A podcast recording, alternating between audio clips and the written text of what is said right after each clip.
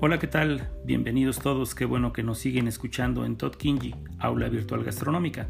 El día de hoy, en nuestro primer episodio del podcast de ingredientes, hablaremos de qué es una cebolla, mencionaremos tips, algunos mitos y realidades, cortes aplicados al formato, al género, variedades principales, aplicaciones culinarias, propiedades, grupo y familia y parientes cercanos además de sus elementos de conformación.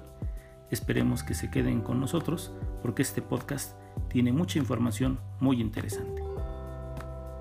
Hoy, hoy que nos toca hablar de ingredientes, iniciaremos con un vegetal imperdible en casi todas las cocinas mundiales. A algunos les encanta y a otros no tanto. Algunos sufren por su venganza y rompen en llanto, mientras otros la disfrutan deliciosa frita y hasta en sopa. Y sí, hoy hablaremos de la cebolla. Perteneciente a la familia de las liliáceas, género Allium, del latín oloroso, la cebolla es un bulbo tunicado de forma semiesférica globosa que nos hace llorar porque produce una sustancia llamada sulfóxido de cisteína, que mediante la alinasa, enzima hidrocoloide, produce a su vez sulfóxido de triopropanal, que es un agente lacrimógeno, el cual al corte y entrando en contacto con el oxígeno es altamente volátil, por lo cual irrita las mucosas nasales, de ojos y garganta, dado que presentan humedad que hidroliza en presencia del oxígeno y en consecuencia vengativa nos irrita y nos hace llorar. Se recomiendan 5 tips para cortar la cebolla y no morir en el intento ni llorar demasiado en el proceso. Primero, refrigerar y enfriar, así como proteger del sol.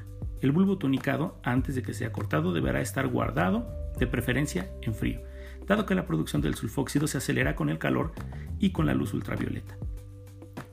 Segundo, respirar por la boca para forzar la circulación de aire aspirado hacia la garganta sin que irrite demasiado los ojos y la nariz durante su procesado. Siguiente, cortar la cebolla con un cuchillo bien afilado y buenas técnicas, sin machacar ni repasar demasiado los cortes, evitando así, de preferencia, cortes como el denominado de ataquero.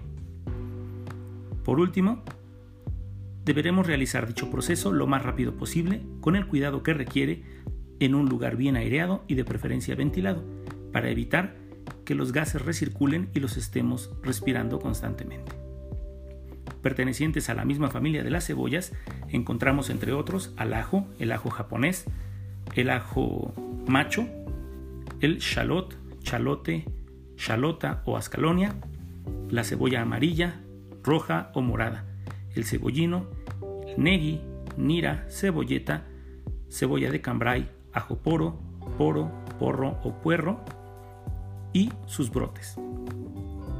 Debemos recordar que para los cortes que son aplicados a la cebolla tenemos que tomar en cuenta sus elementos de conformación y los enlistaremos a continuación. Primero tenemos el vástago, que es la unión del bulbo con el tallo. Luego en la capa externa tenemos lo que se denomina camisa o túnica principal. Es una capa rígida, seca, que evita la desecación de nuestro bulbo. Por dentro, si realizamos un corte sagital, podremos encontrar las diferentes capas, catáfilas o túnicas que lo componen. Entre estas capas o túnicas encontramos una pequeña membrana que se llama intertunical.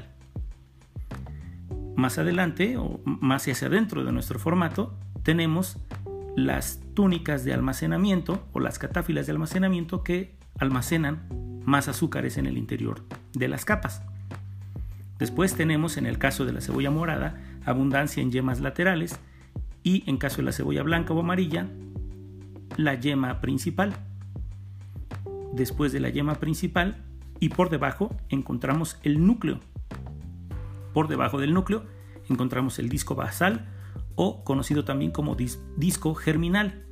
Y por fuera de este encontramos las raíces adventicias.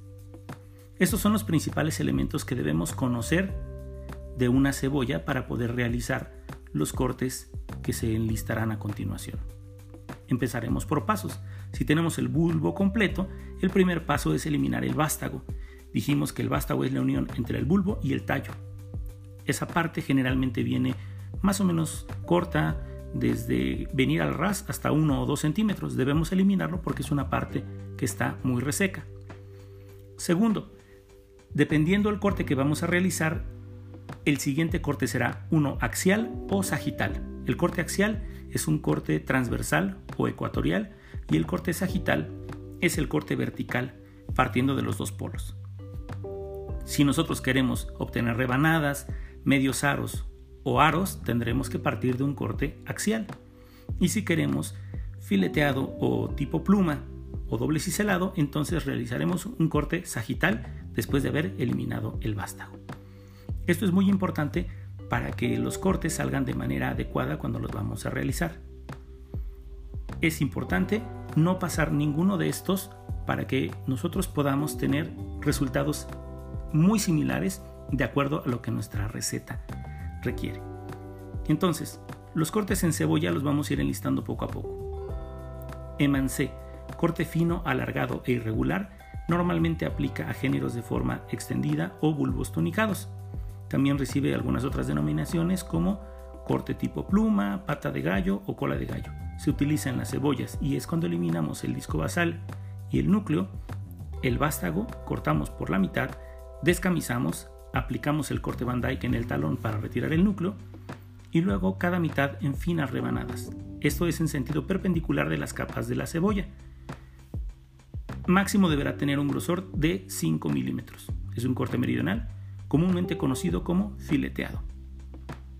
Bracelet, corte en aros generalmente identificado con la cebolla, significa brazalete o pulsera. Demi bracelet o medio aro, resulta de cortar por la mitad aros o bien realizar un corte axial de nuestra cebolla y de ahí realizar cortes paralelos transversales. Tranche, corte regular para vegetales y frutos de 2 a 3 centímetros máximo. Se emplea generalmente en géneros o formatos hemisféricos y redondeados. Petit tranche, corte parecido al tranche, pero de un centímetro de largo de cada una de sus caras y aplica tanto en cebolla como en pimiento de colores. Si nosotros queremos realizar el corte doble ciselado, que comúnmente se conoce como cortado en cubos pequeños o picado finito, debemos seguir con esta serie de pasos. Primero, retirar el vástago. Segundo, cortar por la mitad con un corte sagital. Después, descamisar. Y después, si queremos hacer el doble ciselado, deberemos cortar con la punta de nuestro cuchillo o realizar cortes paralelos de un grosor de 3 a 5 milímetros según la aplicación que le vayamos a dar a nuestro producto. Después cortes paralelos al plano, 2 o 3 para llegar a las yemas o a la yema principal. Y después vertical para tener así cubos pequeños de 3 a 5 milímetros. Importante siempre respirar por la boca. Si quisiéramos hacer el corte fileteado, tenemos que retirar el vástago, realizar un corte sagital, descamisar, retirar la base o el núcleo y realizar un corte en Van Dyke o en B en la parte del núcleo para favorecer que se separen las catáfilas cuando hagamos los cortes y después hacer cortes verticales delgados de nuestro formato partiendo de los polos, de la parte del vástago y de la parte del disco basal o del disco germinal. Ese será entonces el corte fileteado. Si quisiéramos hacer el corte en medio aro, entonces debemos retirar el vástago, retirar el disco basal, cortar de manera axial, descamisar y a continuación cortar los aros y después por la mitad. Estos son los principales cortes en cebolla. Por último hablaremos de algunos mitos que hay con respecto a este bulbo tunicado. Se dice que poniéndose una cebolla sobre la cabeza podemos evitar llorar. Esto no funciona, es absolutamente un mito, es una equivocación. Otra de las cosas que se dice de la cebolla es que es fuertemente desinfectante, pero más que desinfectante es antimicrobiano. Tiene propiedades antiinflamatorias y microbianas, lo cual está comprobado científicamente y con ayuda de una puré de cebolla o el uso de la cutícula o membrana intertunical colocada sobre una herida, ayudamos a que favorezca la desinflamación. Eso es una realidad. Por otro lado, también se dice de la cebolla que muchas veces hace llorar más si la persona está de mal humor. Eso es completamente falso. Eso no depende de, si la cebolla percibe tu humor. Depende de que lo hagas bien, de que lo hagas rápido y de que sigas los cinco pasos que dijimos.